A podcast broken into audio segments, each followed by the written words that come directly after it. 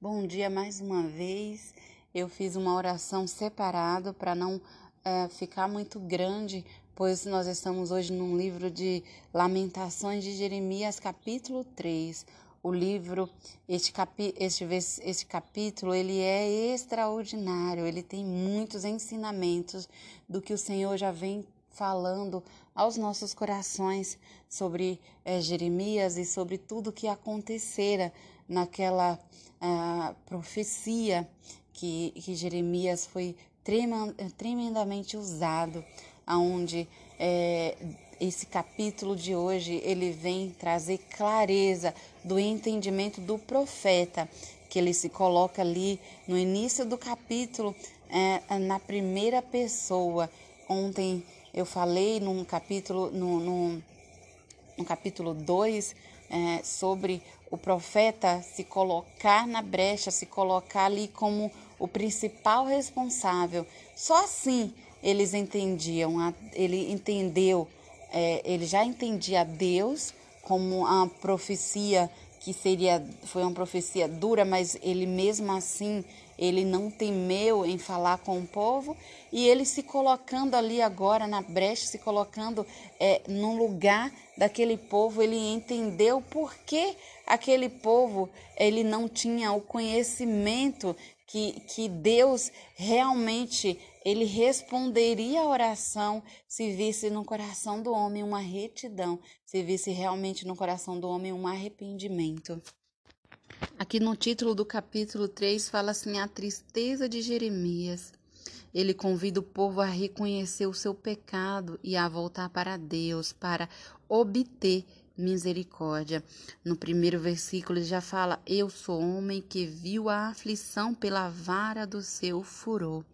Ele me levou e me fez andar em trevas e não na luz. Deveras se tornou contra mim, virou contra mim de contínuo a mão todo dia. Fez envelhecer a minha carne e a minha pele quebrantou os meus ossos.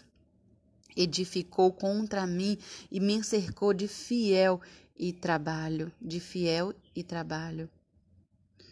Assentou-me em lugares tenebrosos, como os que estavam mortos há muito. Circulavou-me e não posso sair. Agravou os meus guilhões. Ainda quando clamo e grito, ele exclui a minha oração, circulavou os meus caminhos com pedras lavradas, fez tortuosas as minhas veredas, Fez-me como um urso de emboscada, um leão em esconderijo, desviou os meus caminhos e me fez em pedaços, deixou-me assolado, armou seu arco e me pôs como alvo a flecha, fez entrar, os, entrar nos meus rins as flechas da sua aljava. Fui feito um objeto de escárnio para o meu povo e a sua canção todo dia fartou-me de amargura, saciou-me de absinto, quebrou com pedrinhas de areia os meus dentes, cobriu-me de cinza, afastaste da paz a minha alma, esqueci-me do bem. Então disse eu: Já pereceu a minha força, como também a minha esperança no Senhor. Lembra-te da minha aflição e do meu pranto, do absinto e do fiel. Minha alma certamente se levanta e se abate dentro de mim. Eu quero chamar a sua atenção aqui para o versículo 8 que fala assim: Ainda quando clamo e grito, ele exclui a minha oração. O que, que o profeta está falando? Porque neste momento ele se colocou ali no lugar do povo, mas o povo, eles tinham uma oração é, de um pedido de livramento. E quando é, eles se achegavam a Deus com oração de livramento, daquela destruição, o Senhor excluía a oração, porque o Senhor ele examina o coração do homem e o Senhor não é, não ouviu ele ouviu, mas ele não atendeu aquele pedido do povo por livramento, porque no coração daquele povo não tinha um arrependimento. Muitas vezes Deus permite a destruição a, a, o mal sobre uma geração, sobre uma nação, sobre um povo, porque ele na verdade está permitindo para que tenha uh, que é com, a, com aquela destruição ele está livrando de uma destruição maior. Se o Senhor tivesse livrado aquele povo daquela destruição, com certeza eles não teriam se arrependido. Não todos se arrependeram, muitos pereceram, mas no coração de um homem, no coração de uma criança que Deus sondou e que viu ali um arrependimento futuro e um, é, uma lição, Deus permitiu que aquela destruição ele viesse como uma lição. Entenda que Deus permitiu. Deus ele não é, ele não fez com suas próprias mãos. Deus ele permitiu. Nós vimos ontem que todas as vezes que Deus permite que algo aconteça, o ser humano imediatamente entende como Deus o causador daquela situação, mas pelo contrário, Deus, na verdade, ele permite que as consequências de alguns atos, de alguns atos, porque não são todos, muitos, mais na frente nós iremos ver o livramento do Senhor na, na própria oração deste profeta, onde ele se colocou aqui é, como o, o, o principal culpado, ele se colocou aqui como, fazendo uma oração é, para aquele povo, para aquela nação, porque mesmo sabendo que Deus não atenderia, ele faz uma oração é, se colocando no lugar do povo,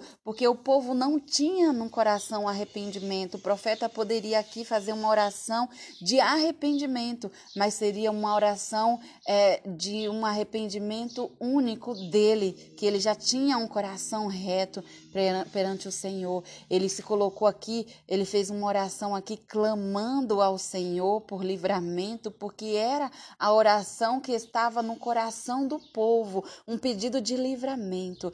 Deus, ele não vai te dar livramento se naquela lição, se naquele, naquela, naquela é, é, destruição que ele vai permitir que eu e que você passa, vai ter uma lição e uma lição muito mais é, é, profunda de um aprendizado de algo que futuramente nós mudaremos a nossa forma de pensar. Deus, ele usa, ele permite que algo terrível muitas vezes acontece conosco para que ele ele assim ele nos livra de algo muito, muito, muito maior.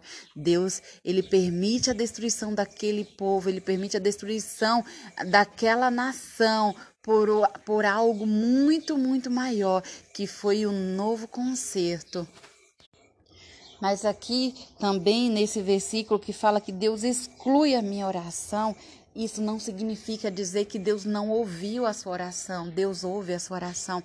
Você pode não ouvir a resposta do Senhor, mas Ele sempre ouve. Muitas vezes Ele exclui porque não viu no seu coração algo é, é, tratado, trabalhado, mas ele nunca deixou de ouvir você, que você não cesse de falar com Deus, porque muitas vezes é como ah, anteriormente já falado, a questão de não ouvir a Deus está mais ligado a nós, está ligado totalmente a nós como uma barreira que, que nós criamos, as consequências dos nossos atos criam uma barreira onde nós não ouvimos o Senhor, mas o Senhor nunca parou de falar conosco, o Senhor nunca parou de ouvir a minha e a sua oração.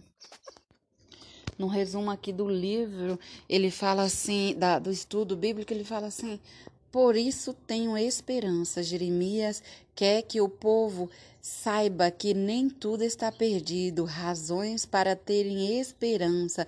A ira do Senhor é uma curta duração, mas a sua misericórdia não tem fim.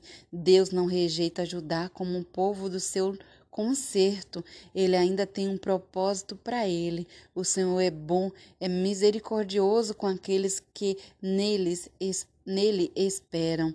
Com humildade de arrependimento. O Senhor tem compaixão dos que sofrem, uma vez alcançado o alvo do sofrimento permitido por ele. Aqui no versículo 21 em diante diz assim: Disto me recordei no meu coração, por isso tenho esperança. As misericórdias do Senhor são a causa de não sermos consumidos, porque as suas misericórdias não têm fim. As misericórdias do Senhor se renovam a cada manhã. As misericórdias do Senhor são a causa de não sermos consumidos. Se o Senhor não tivesse misericórdia daquele povo, ele poderia ter consumido, ter permitido que a destruição os consumisse totalmente. Mas o cuidado do Senhor com os que tinham o coração voltado para o Senhor, ele não só cuidou, como ele, ele, renovava. Ali no meio daquele povo tinha alguns é, que renovavam, as misericórdias do Senhor se renovavam a cada manhã. O profeta, inclusive, era um deles. Continuando aqui no 23, novas são cada manhã, grande é a tua fidelidade. A minha porção é o Senhor, diz a minha alma, portanto esperarei nele. Bom é o Senhor para o que se atenha a ele para a alma que o busca. Bom é ter esperança e agradar e aguardar em Senhor. Bom é para o homem suportar o jugo na sua mocidade, assentar-se solitário e ficar em silêncio. Portanto, Deus o pôs sobre ele. Põe a boca num pó, talvez assim haja esperança. Dê a face ao que o fere, farte-se de afronta, porque o Senhor não rejeita não rejeitará para sempre, pois ainda que entristeça alguém, usará de compaixão segundo a grandeza das suas misericórdias, porque não aflige nem entristece de bom grato os filhos dos homens, pisar debaixo dos pés todos os presos da terra. Perverteu o direito do homem perante a face do Altíssimo submeteu o homem no seu pleito, não veria o Senhor? Quem é aquele que diz assim acontece quando o Senhor não o mande? Porventura da boca do Altíssimo não sai o bem e o mal? De que se queixa, pois, o homem vivente? Queixa-se dos seus pecados. Enquadriemos os nossos caminhos, experimentemos-los e voltemos para o Senhor. Levantemos o coração juntamente, juntamente com as mãos para Deus nos céus, dizendo: Nós prevaricamos, fomos rebeldes, por isso tu não perdoastes. Cobriste-nos de ira, nos perseguiste, matastes e não perdoaste. Cobriste de nuvens para que não passe a nossa oração. Como cisco e re... cisco e rejeitamento nos puseste no meio dos povos. Todos os nossos inimigos abriram contra nós a sua boca. Temor a cova viram Viram sobre nós assolação e quebrantamento, torrentes de águas derramaram os meus olhos por causa da destruição da filha do meu povo. Os meus olhos choram e não cessam, porque não há descanso, até que o Senhor atente e veja desde os céus. Os meu, o meu olho move a minha alma por causa de todas as filhas das minhas cidades. Como a ave me, cer me caçam. Os que são os meus inimigos sem causa arrancaram minha vida na cova e lançaram pedras sobre mim. Águas correram sobre a minha cabeça. Eu disse: Estou cortado. Invoquei o teu nome, Senhor, desde a mais profunda cova.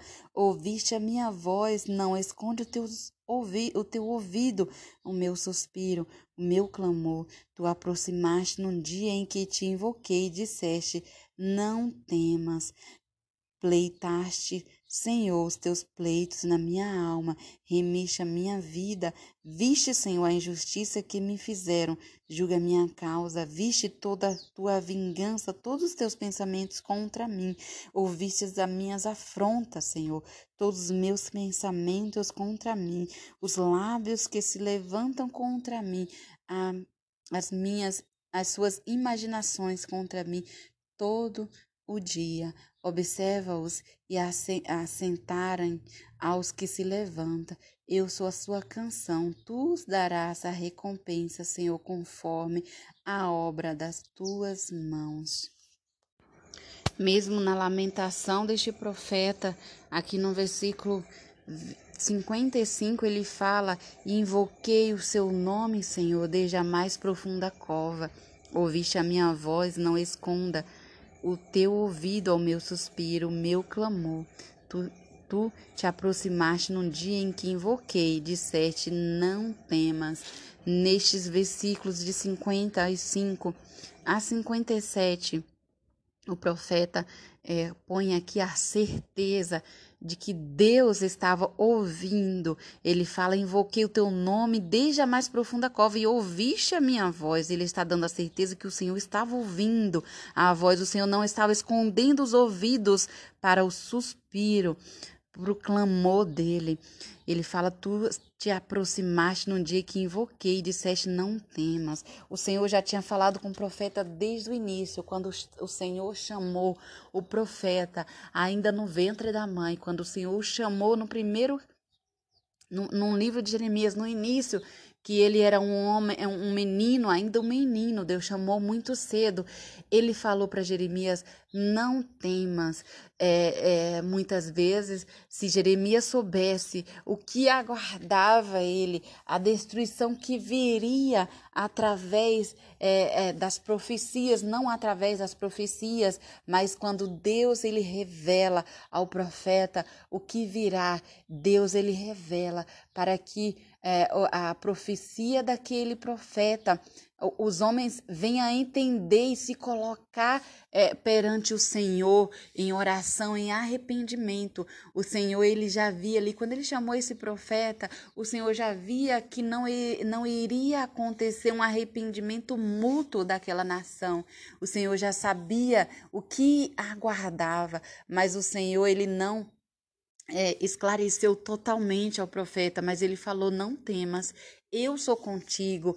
O profeta Jeremias, ele é um exemplo é, de homem que viu a destruição, a destruição, a, a, as consequências do pecado daquele povo. Ele presenciou é, dias terríveis, mas mesmo assim, ele não parou de confiar no Senhor. Mesmo assim, mesmo sabendo que a destruição viria, ele não parou de clamar ao Senhor. Ele não parou de interceder por aquele povo. Ele poderia simplesmente parar de orar e falar já é fato, é, é um fato que vai acontecer, porque na verdade é uma profecia que ele tinha certeza que aconteceria. Mas olha, observe que o profeta continua orando até nos últimos dias, nos dias que a destruição já era fato.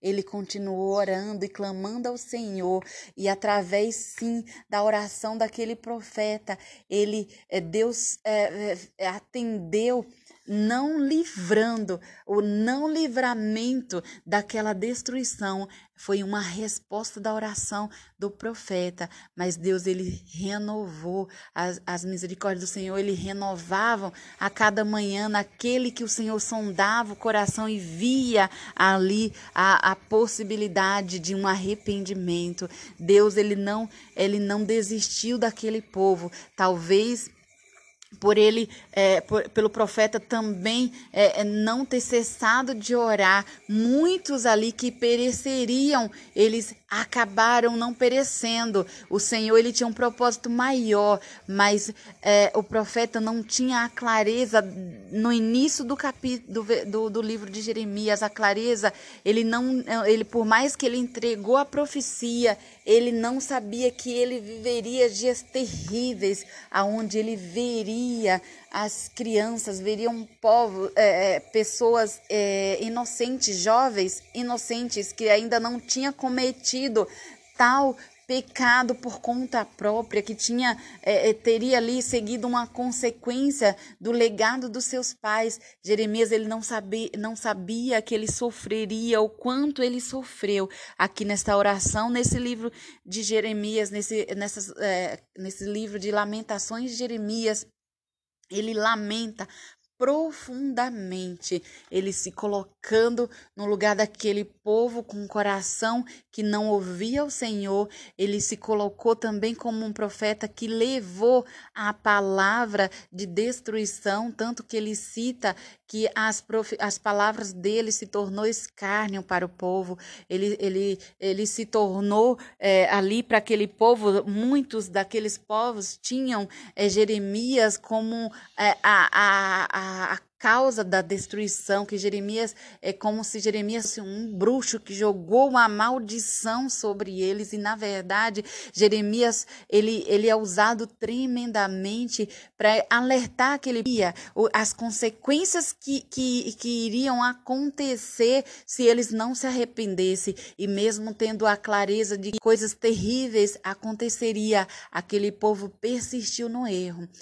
É, eu quero que você, que o Espírito Santo hoje traga no seu coração um entendimento e a clareza que o Senhor ele não para de te ouvir. Nós paramos de sim de ouvir o Senhor pelas barreiras dos, dos nossos pecados e mesmo que você pensa que não há esperança para algo, mesmo que você já tenha visto a destruição, mesmo que você esteja presenciando uma destruição, algo acontecendo terrível, não cesse de orar, não cesse de buscar ao Senhor pelo livramento, não pelo livramento, porque neste caso Jeremias se colocou ali é, é, numa oração clamando um livramento, mas ele sabia, sabia que não iria acontecer, mas ele estava orando, se colocando no lugar do povo é, e que você não, é, não peça, não tenha simplesmente uma oração de livramento, mas que você tenha uma oração é, que é, entenda que o propósito do Senhor é muito maior,